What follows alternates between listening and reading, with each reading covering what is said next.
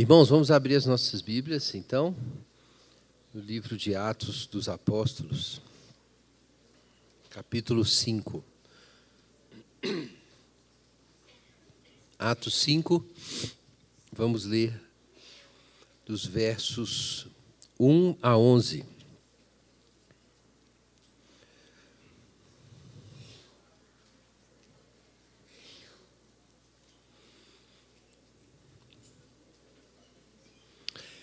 Atos dos Apóstolos, capítulo 5, versos 1 a 11. Mas certo homem chamado Ananias, juntamente com Safira, sua mulher, vendeu uma propriedade. E ficou com uma parte do valor. E sua mulher também sabia disso. Então ele levou a parte restante e colocou-a aos pés dos apóstolos. Então Pedro perguntou: Ananias, por que Satanás encheu o teu coração para que mentisses ao Espírito Santo e ficasses com uma parte do valor do terreno? Enquanto o possuías, não era teu? E depois de vendido, o dinheiro não estava em teu poder? Como planejaste isso no coração? Não mentiste aos homens, mas a Deus. Ao ouvir essas palavras, Ananias caiu e expirou. E sobreveio grande temor a todos que souberam disso. Então os mais novos levantaram-se, cobriram-no carregaram-no para fora e o sepultaram. Depois de um intervalo de cerca de três horas, chegou também sua mulher, sem saber o que havia acontecido. E Pedro lhe perguntou: Dize-me, vendestes por tal quantia aquele terreno? E ela respondeu: Sim, foi por essa quantia. Então Pedro lhe disse: Por que combinastes colocar à prova o Espírito do Senhor? Os que sepultaram o teu marido estão lá fora, e eles também te levarão. Na mesma hora ela caiu aos pés dele e expirou. Então os mais novos entraram e acharam-na morta, e levando-a para fora, sepultaram-na junto do marido. E um grande temor tomou conta de toda a igreja e de todos os que ouviram essas coisas. Amém. Vamos orar. Pai Santo, em nome de Jesus, nós clamamos ao Senhor pelo auxílio do Teu Espírito Santo, pela iluminação do Senhor para nossa mente ser aberta, esclarecida, ó Deus, que nós vejamos o Senhor, que nós possamos contemplar aquilo que o Senhor tem para nós, por meio dessa palavra. Abre o nosso coração, ó Deus, e nos dá um espírito disposto a te seguir aonde o Senhor nos levar. Em nome de Jesus. Amém. Irmãos, nós chegamos agora num ponto aqui no nosso estudo de Atos, num ponto, um trecho tenso do relato de Atos nós vamos falar sobre essa guerra espiritual que acontece no coração da igreja. Nós temos acompanhado aí os sucessos da igreja de Jerusalém, a descida do Espírito, o sermão de Pedro, aquela conversão em massa, a mudança no coração da igreja no início, o desafio das autoridades. Então, Satanás se levanta contra a igreja e Pedro e João foram levados ao Sinédrio depois de realizar aquela cura fantástica que está relatado no capítulo 3. E a igreja foi recentemente cheia do Espírito Santo. Isso está aqui no capítulo 4 de Atos, versículo 31. Os irmãos vão se lembrar, veja aí. Quando terminaram de orar, o lugar que estavam reunidos tremeu. Todos ficaram cheios do Espírito Santo. Mas nós sabemos muito bem que todas as vezes que o Espírito Santo é derramado sobre o povo de Deus, vem um outro espírito depois. Os irmãos lembram da tentação de Jesus. Jesus foi batizado e o Espírito desceu sobre ele. Uma voz foi ouvida do céu: Esse é o meu filho amado, em quem me comprazo. Então veio a voz do céu, a confirmação da missão de Jesus. E dali Jesus já, já sai e já vai encontrar quem? Vai encontrar Satanás no deserto. Então, na verdade, a igreja já estava enfrentando Satanás desde que o Espírito Santo desceu no Pentecoste. Mas à medida que a gente caminha com Deus, o confronto com Satanás se aprofunda. Então a igreja foi cheia do Espírito Santo e cheia de generosidade. Foi o tema da última mensagem, né, com o, o pastor Igor. Capítulo 4, verso 32. Veja aí na sua Bíblia. Logo depois da plenitude do Espírito. A multidão dos que criam estava unida de coração e de propósito, ninguém afirmava ser sua coisa alguma que possuísse, mas tudo era compartilhado. E os apóstolos davam com poder o testemunho da ressurreição. E não havia necessidade entre eles, diz o verso 34. Então, assim, havia uma grande, uma experiência profunda do Espírito, ousadia para testemunhar, sinais através dos apóstolos e a igreja. Qual era o grande sinal? A generosidade. A gente fica muito impressionado com os milagres. Mas se você ler aqui no capítulo 4, no capítulo 5, você vai ver que Lucas deixa bem claro que esses sinais eram feitos basicamente pelos apóstolos. Então, o que realmente era o sinal, a marca sobrenatural na igreja era aquela generosidade especial. É um amor que resultava da obra do Espírito Santo no coração dos crentes. E isso foi o que o Espírito Santo fez. E, inclusive, aqui a gente fica sabendo de um sujeito, depois de tornar famoso, né? Barnabé, o filho da consolação, versículo 36. Possuindo um terreno, vendeu e trouxe o dinheiro e colocou aos pés dos apóstolos. E aí nós entramos no nosso trecho. Uma igreja cheia do Espírito Santo, com o coração aberto, transparente, generoso. Os corações estavam unidos e agora nós temos um outro espírito. Agora a igreja entra num breve deserto. Certo homem, capítulo 5, chamado Ananias, em acordo com sua mulher Safira, vendeu então essa propriedade, ficou com uma parte do valor, e a mulher também sabia disso, então ele levou o restante e entregou aos apóstolos. Isso faz parte daquela experiência de uma comunhão de bens que a igreja primitiva experimentou. O que está errado, afinal de contas? Logo depois, no verso 3, nós temos um juízo aí terrível. Ananias, por que Satanás encheu o teu coração para que mentisses ao Espírito Santo e ficasse, ficasses com uma parte do valor do terreno? Então, tem gente que vê aqui em Atos, capítulo é, 4, uma espécie de comunismo né, da igreja primitiva. Ninguém possuía seus bens ou, é, sei lá, tinha sua propriedade, né? tudo foi compartilhado criou-se uma comuna, a Comuna de Jerusalém. Né? E tem gente que gosta das comunas. Então, aqui seria a Comuna de Jerusalém. E qual, é, qual seria o pecado de, é, de Ananias, uma leitura superficial? É que ele, ele supostamente fazia parte da comunidade, mas não seguiu as regras. Ele quis manter a propriedade dele. Né? Mas, é, obviamente, não é isso. Você lê o trecho todo, você vai perceber que o problema não era esse, não era a mera retenção. Veja aí o verso 4, confira aí na sua Bíblia. Verso 4. É, Atos 5, 4. É, Enquanto o possuías, não era teu, e depois de vendido, o dinheiro não estava em teu poder? Em outras palavras, não era teu também? Então, o problema aqui de Pedro não é Ananias e Safira reterem a propriedade nem mesmo venderem a propriedade e ficarem com dinheiro. Isso não era problema. O problema é que rolou uma mentira. O texto é claro.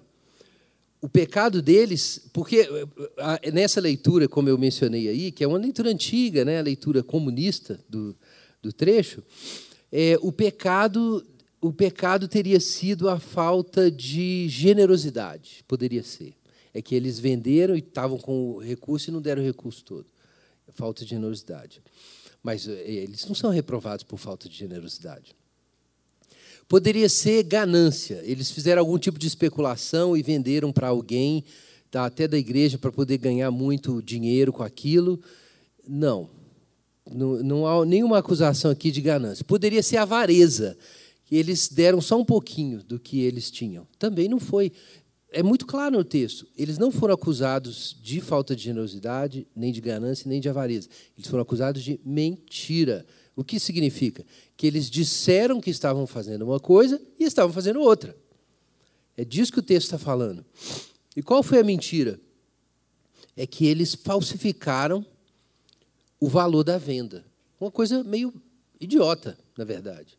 O que eles fizeram é, é uma coisa bem ridícula. Inclusive, o Pedro, depois, quando vai falar com, com Safira, você pular um pouco para baixo aí, no versículo 8, né, a mulher chegou, não sabia de nada, e Pedro perguntou: Vem cá, por quanto vocês venderam o terreno? E ela respondeu, portanto. Então, era uma mentira, gente, era uma mentira sobre o valor. Eles contaram uma mentira sobre o valor de venda. Foi isso. Qual mentira foi essa? Não é difícil perceber, né, quando você lê o texto todo. Eles venderam o terreno, disseram que tinham vendido por X, sei lá, 200 mil reais, e que eles estavam então dando todo o dinheiro para a igreja, 200 mil reais. Mas na verdade eles venderam por 300, guardaram 100 e para posar de santos generosos disseram que estavam dando tudo para a igreja. Foi uma mentira idiota. Né? Uma mentira idiota, realmente. Você podia pensar assim, poxa, até a avareza era um pecado mais grave do que esse. Mas veja que, que coisa séria para o autor aqui da, da Escritura, né, que o Lucas reconta esse caso inteiro. Uma insinceridade, uma falta de clareza, uma hipocrisia. Então, o nome preciso do pecado que foi cometido aqui é esse: hipocrisia. Qual foi essa mentira da hipocrisia? Eu vou citar aqui um trechinho do John Stott. A motivação do, ca do casal ao dar não era aliviar os pobres, mas inflar o próprio ego. Você ainda podia pensar que, mesmo mentindo sobre o valor de venda, para passar a impressão de que eles eram totalmente abnegados, eles ainda estavam ajudando. Não estavam? Ainda estavam ajudando. Ok, mentira, eles não venderam por 200, venderam por 400, sei lá por quanto, mas, mas eles deram alguma coisa. Mas isso não serve. Para o Espírito Santo não serve, para Pedro não serve. Porque existia hipocrisia. E a hipocrisia mancha e destrói as suas melhores obras. Isso é grave. Para Deus, o coração conta. Se você se esforça para parecer santo, mas não para ser santo, então isso para Deus não serve. O problema de Ananias e Safira é que eles queriam parecer generosos, mas eles não eram. Eles estavam atrás de outra coisa. Era um jogo de reputação, era um jogo de influência. O que eles queriam era isso. A religião para eles se reduzia a como os outros vão me ver. Por que nós estamos aqui na igreja ajudando, participando das coisas? Por quê? Porque nós queremos parecer pessoas boas. É por isso. A gente quer parecer bom, a gente não quer ser bom. Então a gente pode mentir e ainda fazer o bem. É uma mentirinha, mas eu estou fazendo o bem. Irmãos, tem múltiplas aplicações. Tem aplicações para a vida pessoal, para a vida pública, mas aqui a grande questão é na igreja.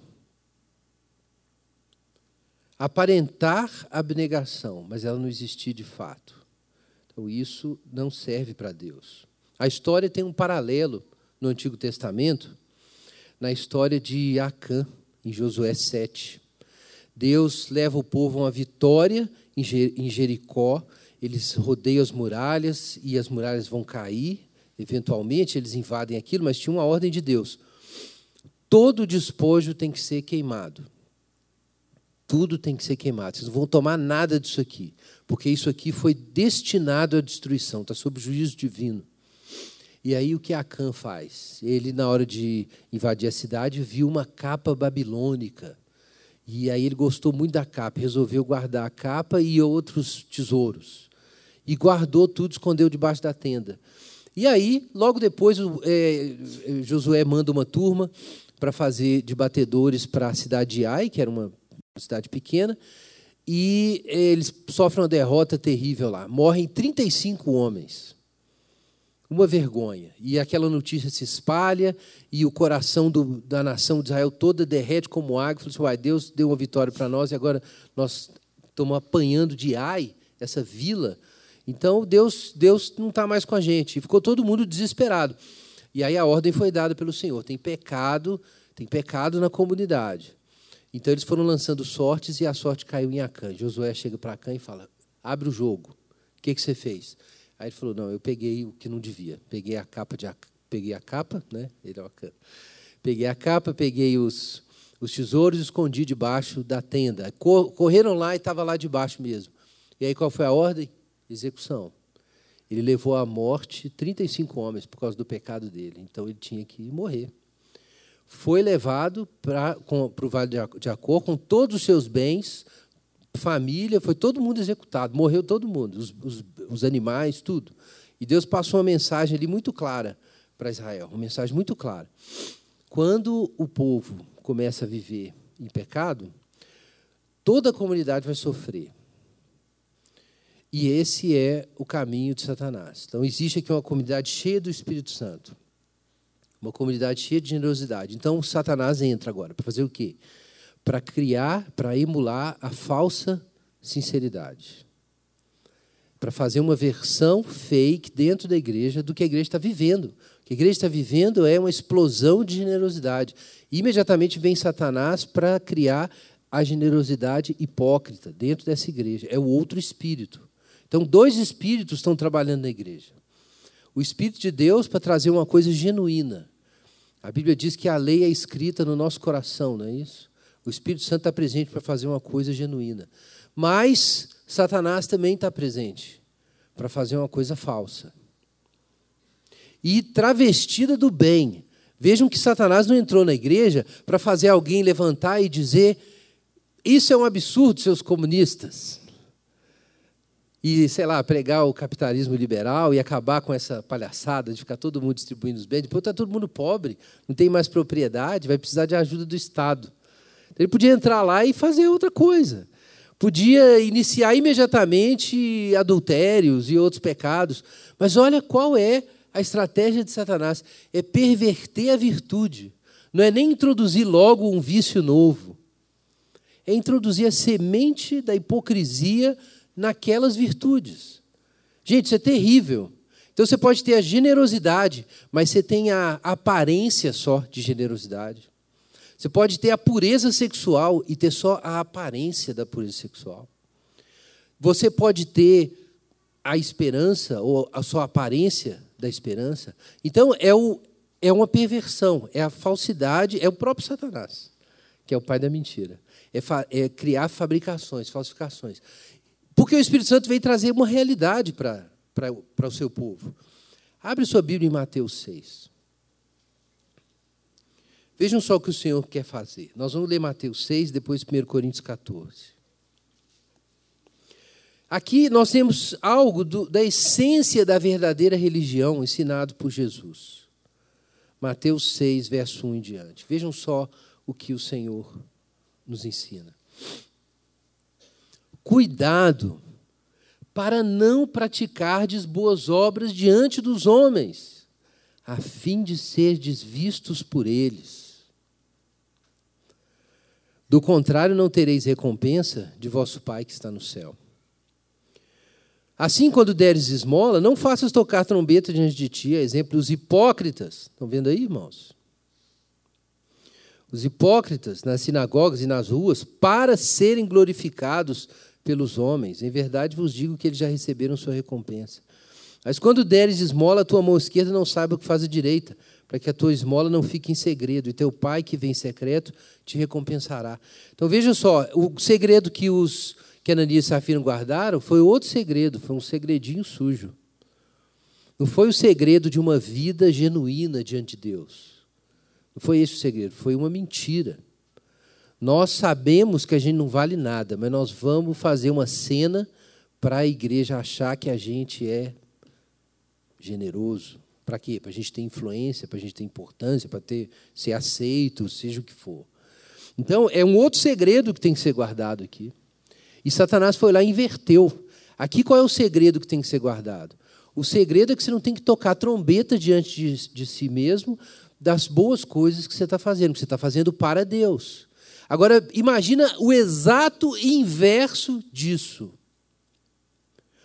Nós não estamos de fato dando tudo, mas nós vamos dizer que tá, tá dando, nós estamos dando tudo para a gente ser visto pelos homens.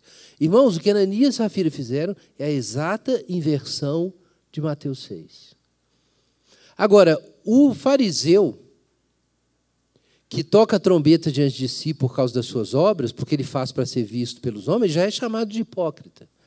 Mas imagina que alguém que, além disso, ainda conta uma mentira para ser reconhecido pelos homens. Então, Satanás fez aqueles dois descerem bem fundo eles desceram um pouco mais fundo do que um fariseu típico, embora a hipocrisia seja a mesma. Veja o que Jesus diz depois aí, no capítulo 6, verso 5. Quando orardes, não sejais como os hipócritas, porque gostam de orar em pé nas sinagogas, nas esquinas das ruas, para serem vistos pelos homens. Em verdade vos digo, já receberam sua recompensa. Mas tu, quando orares, entra no teu quarto e fechando a porta, ora a teu pai que está em secreto. E teu pai, que vê o que é em secreto, te recompensará. É o mesmo ensino, irmãos. Mesmo ensino. Depois Mateus vai seguir falando sobre o jejum, ou Jesus, né? Mateus cita Jesus falando sobre o jejum no capítulo 6, verso 16 a 18. Exatamente o mesmo ensino. Então, irmãos, o que é o ponto aqui? Para Jesus, para que a lei seja cumprida, o coração tem que estar envolvido. Você não pode mostrar uma aparência, você não vai resolver a religião no nível da aparência. Era o problema da lei, a lei não entrava no coração. E para isso foi dado o Espírito Santo para que a gente tivesse um coração de carne no lugar do coração de pedra, e a lei fosse escrita no coração, para que as coisas fossem autênticas, genuínas para que houvesse uma sincronia entre o que está dentro e o que está fora. Então você não pode ter o comportamento, a performance apenas de um cristão. E você precisa atentar para isso o tempo inteiro, porque Deus está atentando para isso.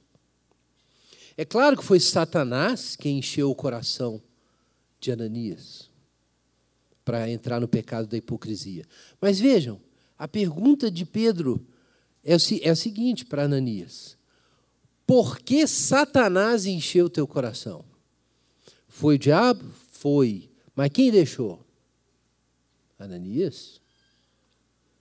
A pergunta é: por que você abriu seu coração para o diabo? A gente acabou de abrir o coração e fomos cheios do Espírito Santo aqui. E agora você abriu o coração para o diabo, porque você decidiu que você não vai cortar seus compromissos com a religião, sei lá por quê, de repente Ananias e Safira era, eram importantes por alguma razão na comunidade, ou eles eram carentes e precisavam muito do apoio da comunidade, ou eles eram da família de um apóstolo, sei lá o que aconteceu, e eles falaram assim: não, nós vamos aqui fingir que a gente é crente. Vamos fingir. Mas Deus está vendo. Deus está vendo que você está fingindo. E Ele vai te encontrar na esquina. Isso não pode ser escondido. O Espírito é o Espírito da verdade, da luz. Abra sua Bíblia em 1 Coríntios 14. 1 Coríntios, capítulo 14, versículos 23 a 25.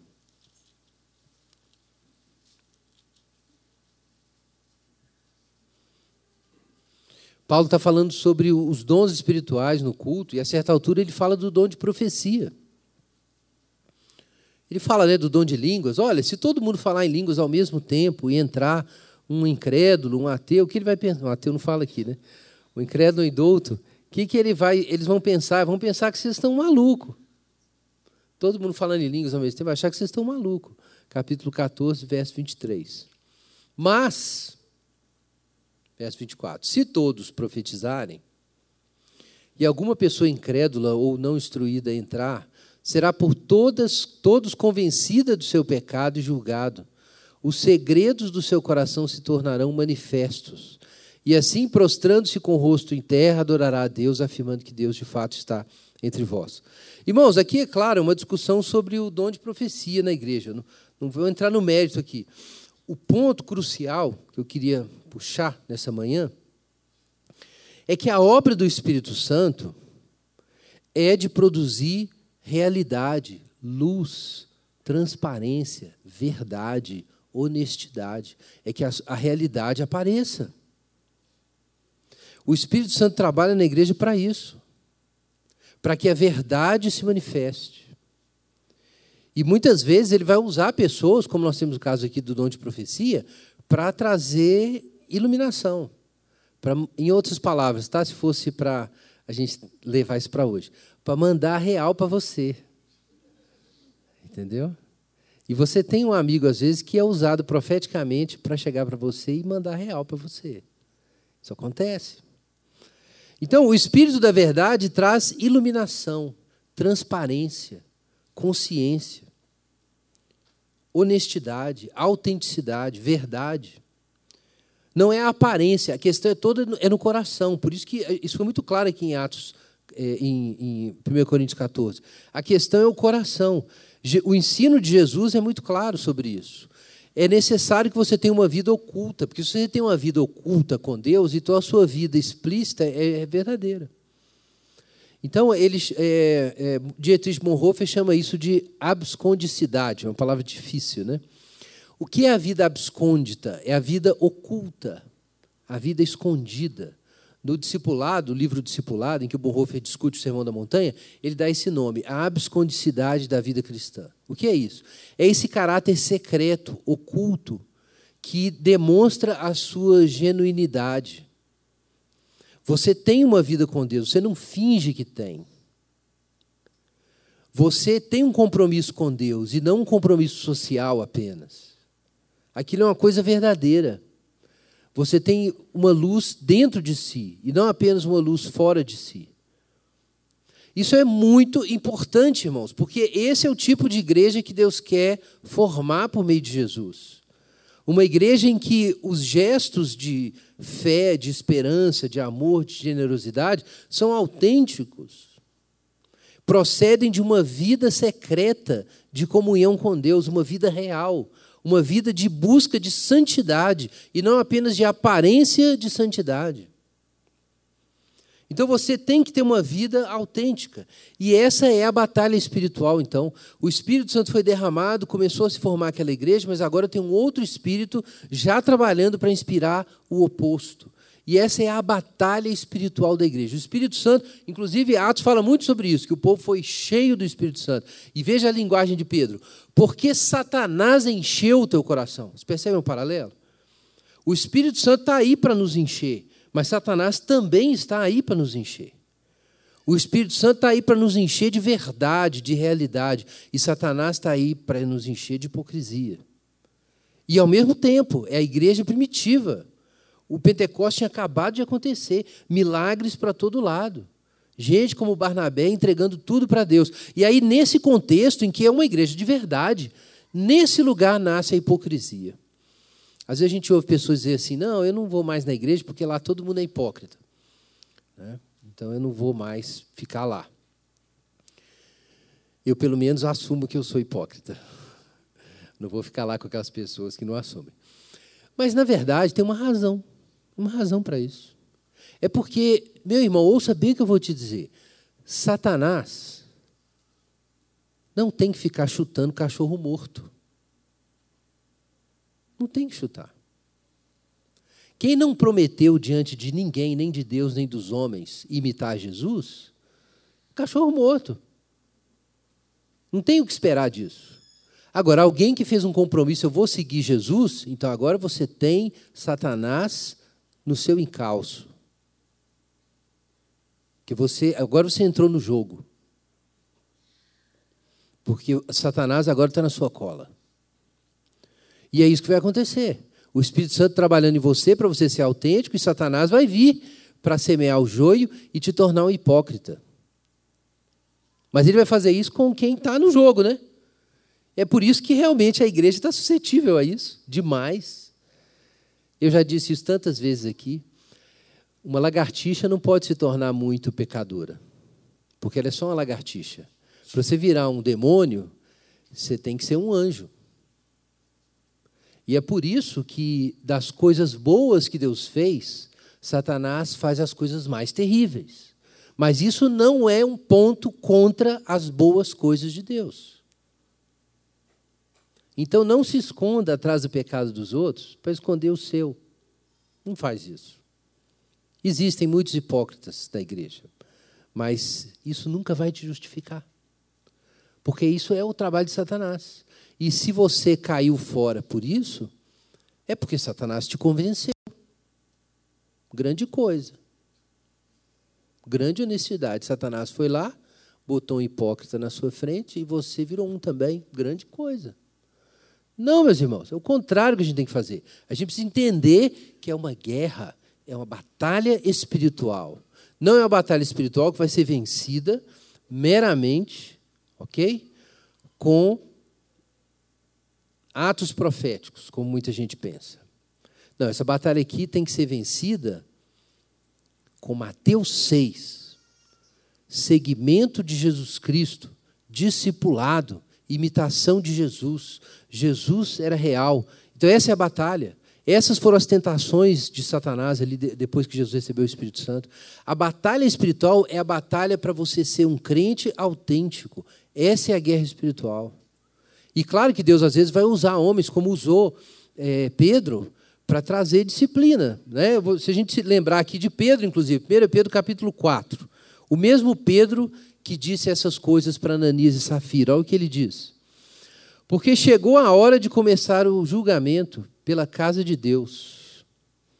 E se começa por nós, qual será o fim daqueles que desobedecem o evangelho de Deus? Se para o justo é difícil ser salvo, aonde comparecerá o ímpio pecador? Pedro. Isso está na primeira carta de Pedro. Exatamente o Pedro que disse essas coisas para Ananias e Safira.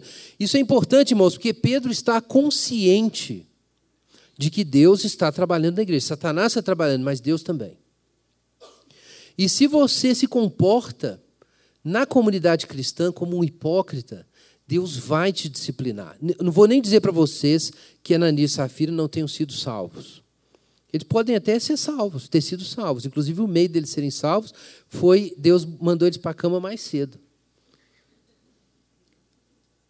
Foi isso. Deus foi lá e, ó, é o seguinte, vocês vão sem jantar, pode subir, bora para cima. Morreram, foi embora. Pode ter sido salvo, sim. Eu não vou, não vou entrar no mérito, porque o texto não diz isso. O texto não diz isso. A questão é que Deus estava ali disciplinando a igreja. Muitas vezes ele disciplina as pessoas.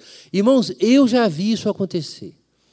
Já aconteceu comigo, de uma pessoa dizer alguma coisa muito errada, muito arrogante, e eu sabia na hora que Deus ia disciplinar essa pessoa. E eu disse, e depois veio.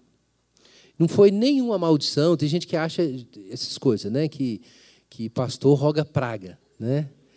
Inclusive, teve há uns quatro anos atrás, teve um, não tem um pouco mais do que isso. Uns seis anos atrás, tem uma doutrina que andou espalhando aí em Belo Horizonte que se um pastor jogar uma praga no você, só outro pastor que tira.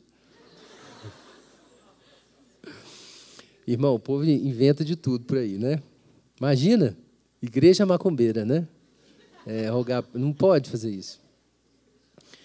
É, não, não, não estou falando disso. Tô, aqui no Pedro, Pedro não fez nada contra Ananias e Safira. Pedro apenas informou Ananias e Safira de que eles iam ser disciplinados por Deus, porque eles não podiam ter feito aquilo e aberto a porta para Satanás entrar na igreja. Esses problemas não acabaram, outros problemas continuam no livro de Atos. Mas essa punição exemplar tem uma finalidade para nós. A gente precisa se lembrar de que Jesus está presente na igreja de que Deus vê o coração. E você não pode agir contra a igreja pensando que Deus não está participando disso. É, vamos nos lembrar aqui do que Pedro falou. Por que Satanás encheu o teu coração? Para que mentisses ao Espírito Santo. Gente, não era a intenção consciente de Ananias e de Safira mentir para o Espírito Santo. Eles estavam mentindo para quem? Para a igreja. Mas a igreja é a igreja de Deus. E se você fica na igreja falsamente, vivendo hipocritamente ali, como se fosse só um bando de gente que você está enganando e Deus não tivesse ali, isso negócio não vai dar boa coisa. Abre sua Bíblia em 1 Coríntios 3. 1 Coríntios 3, verso 16.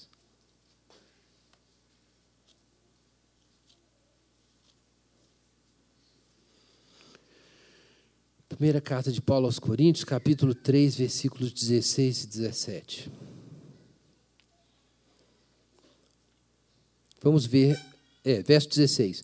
Não sabeis que sois santuário de Deus e que o seu Espírito habita em vós? Se alguém destruir o santuário de Deus, este o destruirá. Pois o santuário de Deus, que sois vós, é sagrado. Olha, do que Paulo está falando? Está falando não é do, indivíduo, do corpo, né? Paulo também fala que o corpo, como santuário, mas não é aqui. Aqui o ponto é outro. Olha o que ele está falando no capítulo 3, versículo 9. Somos cooperadores de Deus e dele sois lavoura e edifício. Ele está falando da igreja, está falando da construção da comunidade de Jesus.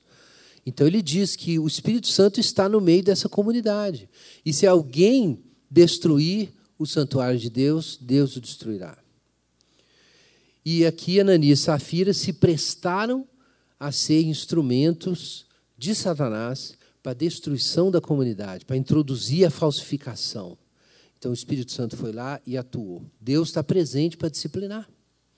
Deus está presente para disciplinar e tratar o seu povo, tratar os santos. Ele pode usar de forma dramática um apóstolo ali, como ele usou, ou pode usar outros meios. É, o Evangelho de Mateus fala sobre os meios ordinários.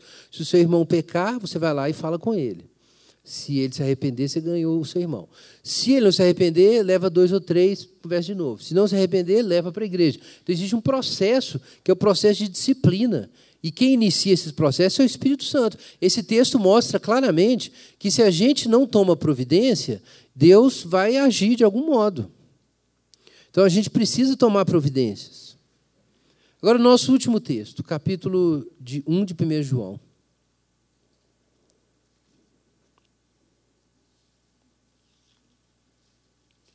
Primeira carta de João, capítulo 1, versículo 5. Essa é a mensagem do Senhor para nós, o que a gente precisa aprender com essa história chocante de Ananias e Safira. E a mensagem que dele ouvimos e vos anunciamos é esta: Deus é luz e nele não há treva nenhuma.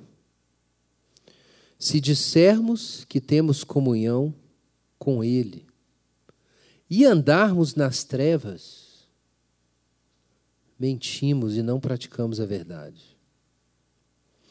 Mas se andarmos na luz, assim como Ele está na luz, temos comunhão uns com os outros.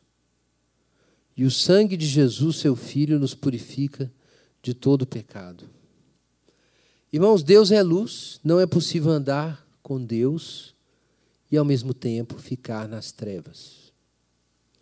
Não é possível andar na luz e ao mesmo tempo manter o coração cheio de escuridão e ambiguidade.